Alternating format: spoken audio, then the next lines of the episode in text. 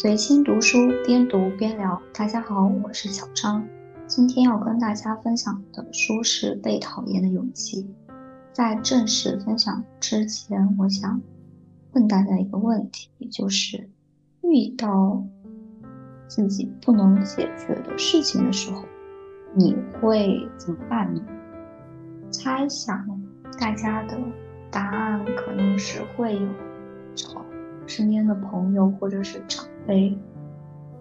去倾诉和交流，甚至有更严重的情况的时候，可能是去找心理咨询师啊之类的一些专业人士。但是我一贯的做法应该是去读书。因为在我看来，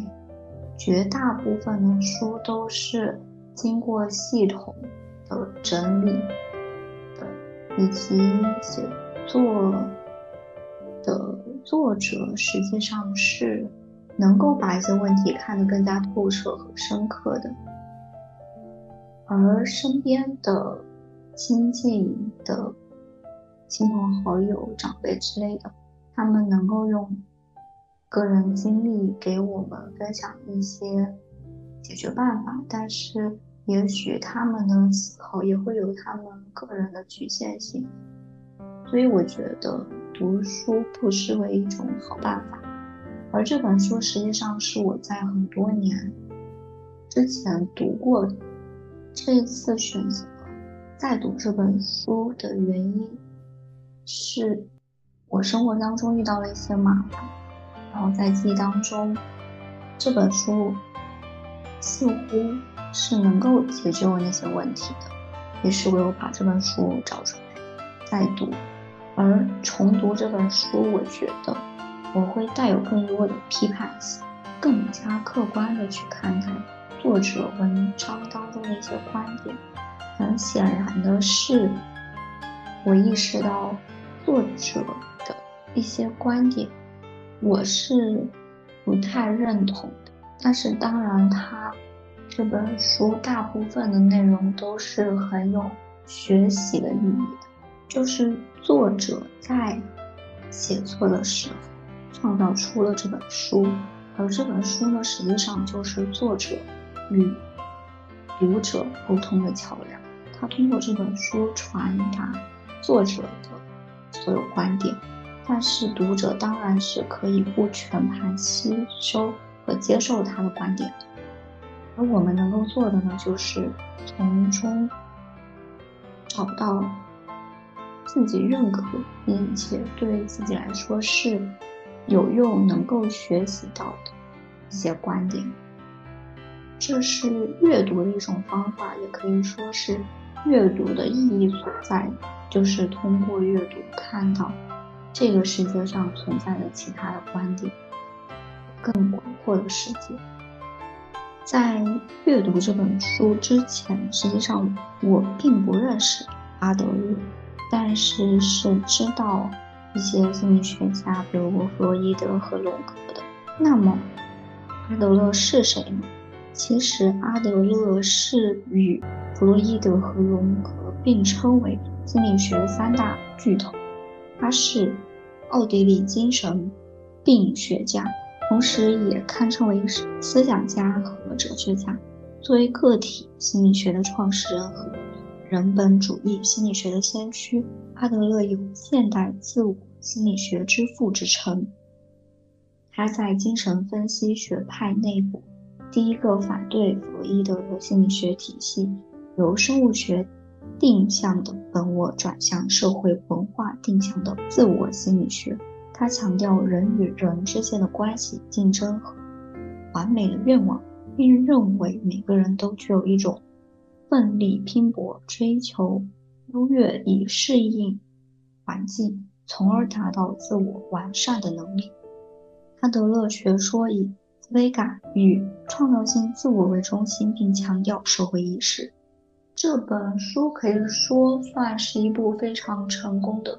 科普性的作品，就是它全文都是在用对话的形式，心理学和哲学上一些比较高深难懂的问题，用通俗易懂的方式向读者呈现出来。就是通过这本书，实际上我们能够掌握在生活当中面对问题的一些新的视角和新的对策。这本书最核心的观点是阿德勒的目的论，而这个目的论呢，是相对于弗洛伊德的原因论来说的。那原因论是什么？原因论呢，就是说把过去和现在放在一起来看，过去的原因导致了现实现在的结果，而我们站在现在来看呢，也就是我们能够成为现在的我们，是有过去的一些事情决定的。而阿德勒的目的论呢，是认为我们实际上是为了达到某些目的，而对过去的经历做了人为上的主观的。理解定位和意义的诠释，就像是作者在书中提及的，任何经历本身并不是成功或者失败的原因。我们并非因为自身经历中的刺激，所谓心理的创伤而痛苦。事实上，我们会从经历中发现符合自己目的的因素。决定我们自身的不是过去的经历。而是我们自己赋予经历的意义。弗洛伊德的原因论是认为现在的我是由过去的事情所决定的，他把现在的我看成是结果，而过去的事情看作是原因。阿德勒认为这样的观点就像是在看病的时候，医生跟你说。你感冒的原因是因为你穿的太少，但实际上这样的一个论定不能解决或者治愈你生病的这个病情，所以他是否认原因论的。但是在我看来，我觉得作为读者来说，我们并非要像作者一样的，一定要站在某一个观点上，就是原因论和目的论并不。是相对立的，我们可以把原因论和目的论结合在一起去解决我们生活当中遇到的问题。就拿作者举的这个看病的例子来说，医生只告诉我们病因当然是不够的，我们要解决我们生病的这个问题，当然是需要。去寻找解决办法和诊断的办法，寻找药物去治疗的，这也就是站在现在的这个节点上去解决这个问题。但是，利用原因论的这个观点去回头做复盘也是很重要的，就是我们不能只站在这个节点上，想着把这个病情给缓解和。解决掉。另外一件很重要的事情是，我们也需要回头看到是什么原因导致了我们生病，因为知道这件事情对我们来说不是一件坏事。从这个反思和复盘的事情当中，我们能够更加清晰的了解到是什么原因导致了现在发生的这件事情。于是呢。我们才能够去做更多的选择，规避掉一些我们能够规避掉的问题，也就是俗话说的，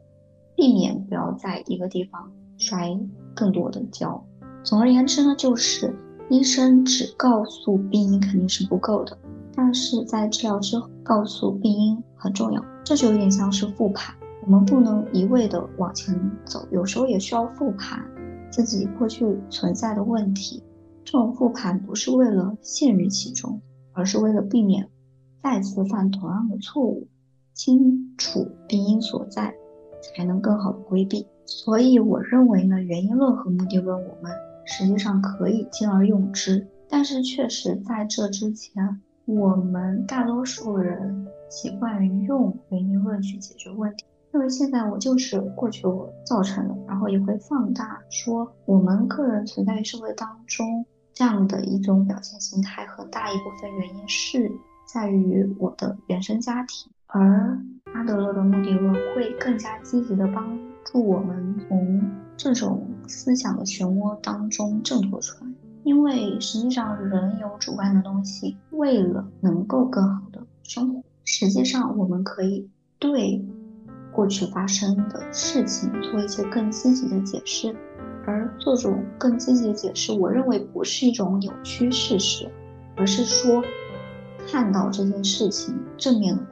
负面，然后呢，从中汲取更多的能量，就从任何一件事情当中，不管它是积极的还是消极。我们都有学习的地方，这也是我们成长的必经之路。作者认为，人并不是住在客观的世界，而是住在自己营造的主观世界里。你所看到的世界不同于我看到的世界，而且恐怕是不可能与任何人共有的世界。在这里呢，我觉得可以把这个过程简单理解为两个阶段。第一个阶段呢，就是我在这个世界上生活，然后我的感官感受这个世界，就是客观的接受这些世界的所有信息。第二步呢，就是我在面对这些客观存在的事情的时候，去主观的进行加工、理解和诠释，而。阿德勒心理学呢，就觉得在这第二阶段的时候，实际上我们可以用一种更加积极、乐观的方式去理解问题，这样的话能够更好的生活。但是我认为，实际上可以用另一种角度来看这个问题，也就是在呃这个节目当中的第七期提到的那本书。聪明人的个人成长当中的一个观点就是一个名词，就是心智地图。那么心智地图是什么？就是客观的世界。当然，对于每个人来说，它都是客观的存在在那个地方的。但是我们作为一个独立的个人，在这个土地上。我们能够接受到的信息是有限的，并且就像这个作者阿德勒所认为的一样，每个人看到世界都是不一样的。于是，我们对于客观世界认识也会与真实的客观世界的一样子不完全重合，或者说是有很明显的差异的，而导致这个。现象的产生的原因呢，是因为我们摄入的信息不够全面。也许有些人是摄入的信息消极的占很大的部分，有些人可能是积极的占有很大的部分。但这不是说我们活在自己营造的主观世界里，而是因为我们信息存在很明显的差异，与这个世界。的全貌存在偏差，所以我们没有准确的认识到这个世界的真实面貌。也就是说，我们的心智地图它的准确度是比较低的，它是不够完整的。这么讲可能有点绕，然后我再去整理一下，大概就是阿德勒认为，在第二阶段，我能够对这个世界做出主观的。理解，而这个理解呢，我实际上可以用主观能动性去把它往更加积极的方向上去引导。但是在我看来，我认为这与主观的理解没有关系，而是与我们接收到的信息不够完整有关系。更多关于心智地图的。解读，大家可以去看第七期的节目。总结而言呢，就是阿德勒的目的论认为，我们无法改变客观事实，但可以改变主观解释。当我们拥有了这种解释的权利，我们就可以过去的事情做更加积极的理解。这样子，在我们主观看来，所有的事情都是积极且正向的。在我看来呢，我觉得目的论当然是一个很好的方法，但是需要注意的是，不要对过去发生的事情做扭曲的解释，而是客观的去看那件事情的正面的部分和负面的部分，可以在一定程度上把原因论和目的论这两种观点结合起来，去解决我们遇到的一些问题。课题分离时呢，作者认为，基本上一切人际关系矛盾都起因于对别人的课题妄加干涉，或者自己的课题被别人妄加干涉。只要能够进行课题分离，人际关系就会发生巨大变化。这里的课题分离是，也就是人际关系当中，当别人讨厌我了，其实。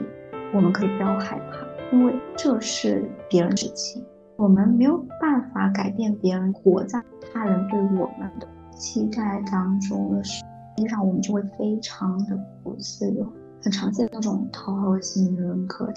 特别累，因为他是活在别人的课题当中。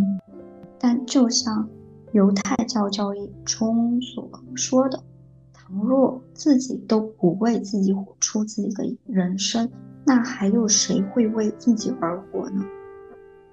他认为，关于我们自己的人生，我们能够做的就是只有选择自己认为最好的道路。而这本书的名字《什么是被讨厌的勇气》，其实是作者在倡导说。我们不要害怕被别人讨厌，因为被别人讨厌是一件很平常的事情。因为我们没有办法保证在场或者相识的所有人都会喜欢我们。如果我们要考虑到累的，为什么很多人会觉得社交累呢？就我回想起自己过往的社交，会觉得跟自己亲近的人。社交实际上我是很舒适的，而我感到累的社交，可能是因为我不够自在，没有真实的在做自己。这种累可能是因为我需要更多的去考虑别人，而当我真正的只做自己的时候，在社交当中，我应该是。很享受，并且是一种非常自在的状态，所以也就是说，在社交当中，我们真实的做自己就好了，不要害怕被别人讨厌。如果被别人讨厌了，也许是因为你们两个根本就不适合做朋友。作者在这本书当中还提到了存在标准和行为标准，他强调不要用行为标准，而是用存在标准去看待他人。那么行为标准是什么呢？行为标准实际上就是说，根据他的行为去判断他是否存在价值，而存在标准呢，则是。只要存在在这里，就是有价值的。这个存在标准适用于老一辈以及年轻一辈当中。对于老一辈而言，我觉得我自己能够真切感受到的就是我外婆，她呢是一个非常替别人考虑、替后辈考虑问题的一个人。然后他现在是住在一个地震多发的地方嘛，但是他不害怕地震，害怕死亡，因为他觉得他的后辈都基本上不在那个地方，即使地震发生了，他的后辈仍然能够很好的生活，不会影响到他们的生活。而他作为一个活了几十年的。人来说，他觉得自己已经活了那么多年，死了也不可惜。或者说呢，是他认为他现在已经老了，然后他所能够给他人带来的价值是非常有限的，所以他有时候向我传递的信息当中会让我觉得，他认为他离开了这个世界也没有关系，因为他并不能创造一些更具有价值的东西。但是事实上，他忽略了一个问题，就是作者在这里提到的，他的存在就是有价值的。作为后辈的我们来说，我们只需要他好好的活着就够了，不需要他再做任何一件通俗概念上的有意义的事情、有价值的事情。而对于年轻一辈来说，也是如此。年轻人在成长的道路上，必然会遇到一些问题，会对人生意义产生困惑，会不清楚自己的人生方向，甚至会常常怀疑自己的生命是否具有价值。但是事实上，抛开其他的东西不谈。对于父母、对于长辈、对于他的亲人朋友而言，他的存在就是有价值的。只要存在就具有价值，并不是说他需要在他的生命过程当中创造其他的价值去做其他的事情，而只要存在就有价值。所以，我们千万不要去低估自己的价值和意义。一定要珍视自己的生命。作者在这本书当中还提到说，可以把对自己的执着转化成对他人的关系，建立起共同体感觉，需要从三个方面做起：一是自我接纳，二是他者信赖，三是他者贡献。在这个世界上，相对于他人而言，我们实际上是对自己认识最准确的人，而这也导致呢，我们更容易发现自己的一些缺点。但事实上，人无完人，每个人都会有缺陷。最重要的不是去否认自己，而是接纳这个不完美的自己。对于不能改变的事物，就坦然的接受它，而对于那些可以改变的事情，就要拿出勇气去做出改变。这就是作者所说的自我接纳，而他者信赖是什么呢？作者认为，要想建立起深厚的关系，最重要的东西可以说是。相互之间的信赖，只有在这个基础上，才能进行更加深刻、深入、真实、真诚的交流与连接。而他者贡献是什么呢？作者认为，幸福及贡献感，也就是说，我们要去贡献自己。但是呢，这种贡献并不是去讨好和迎合他人，因为一旦陷入对他人的讨好之中之后，就会为了去满足他人的期待而淡漠自己的主观意愿和主观感受。而作者在这里强调的贡献感是一种自我认同感，就是我们实际上可以通过对他人的贡献和付出去感受幸福。这种贡献并不是他人评判的，是只要我们主观上认为。对别人做出了有意义、有用的事情，就直接获得贡献感。简单来说呢，就是我们可以通过帮助他人、奉献自己，来获得这种幸福的体验和感受。而只要我们奉献了自己，就会同时获得这种幸福感。这种感受的获得，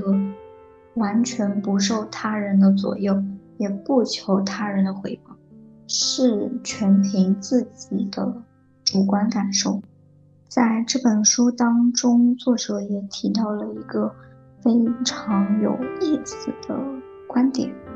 就是作者认为，人生不是线性的，而是点状的，是由刹那的连续构成的。而线性的人生呢，就像是登山。整个生命都是为了到达最终的那个终点、最终的那个目标去奋斗、去努力的。但是作者认为，那个终点并不是那么重要的，而过程当中的小的点状节点反而更为重。因为如果登山的目的是登上山顶，那它就是潜在性的行为。乘坐电梯登上山顶都有五分钟。然后再乘电梯回来也可以。当然，如果没能到达山顶的话，其登山活动就等于失败。但是如果登山的目的不是登顶，而是登山本身，那就可以说是现实性的活动。最终能不能登上山顶都没有关系。在这本书当中，作者还有一个观点很有意思。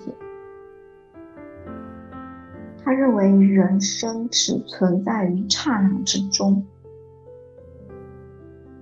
而人生中最大的谎言就是不活在此时此刻，纠结过去，关注未来，把微弱而模糊的光打向人生整体，自以为看到了些什么，你之前就一直忽略此时此刻，只关注根本不存在的过去和未来。对自己的人生和无可替代的刹那撒了一个大大的谎言。就我个人而言，我经常做的事情就是作者所说的反面，也就是站在现在的这个节点上，对于过去发生的事情。我时常会感到后悔和遗憾，而对于未来要发生的事情，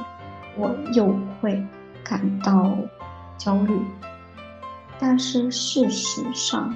过去发生的事情我改变不了，而未来发生的事情我也无法预测。很多时候，我担忧的未来将会发生的那件事情。事实上，并不会按照我的预测的那样去发展。也就是说，我一直担忧的和焦虑的事情，实际上并没有发生。但是那些情绪一直都在消耗现在的我。简单来说呢，就是过去的事情我们已经没有办法改变了，那就不要。再去过多的纠结于过去发生的事情，而对于未来的事情呢，我们也不需要过分的担忧，因为谁也不知道未来会发生什么事情。我们真正能够做的就是专注于此时此刻，认真且谨慎的做好现在能够做的事情。对于未来即将发生的事情。兵来将挡，水来土掩。等真正需要面对的时候再去面对，再去找解决办法，不要自己徒增烦恼，凭空创造一些我们以为自己未来会遇到的麻烦和困难，而是等事情真正发生了之后，再去勇敢面对，理性的寻找解决方案。作者也强调说，人生意义是自己赋予自己的。我们想要我们的人生有什怎样的意义，只需要自己去做努力，去做改变，自己去寻找人生的意义，不用过分的担忧和焦虑。以及内耗。最后以我很喜欢的一句话结尾：我们要像跳舞一样认真过好最刹那的此时此刻，既不看过去，也不看未来，只需要过好每一个完结的刹那，没必要与谁竞争，也不需要目的地，只要跳着，就一定会到达某一个地方。这期播客到这就结束了，希望在评论区看到你的留言。我们下期再见，拜拜。